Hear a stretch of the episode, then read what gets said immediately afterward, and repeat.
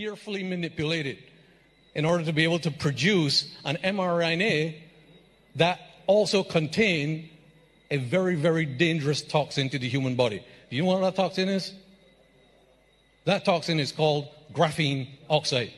And every single one of these vaccines in a 30 milligram shot contains 15 billion nanoparticles or lipid carrier particles within the mRNA sequence.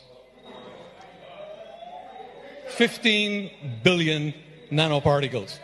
And let me tell you how graphene oxide works when it gets into the body. Because when the spike protein then binds itself to our blood cells and so on, graphene oxide then starts to build a structure.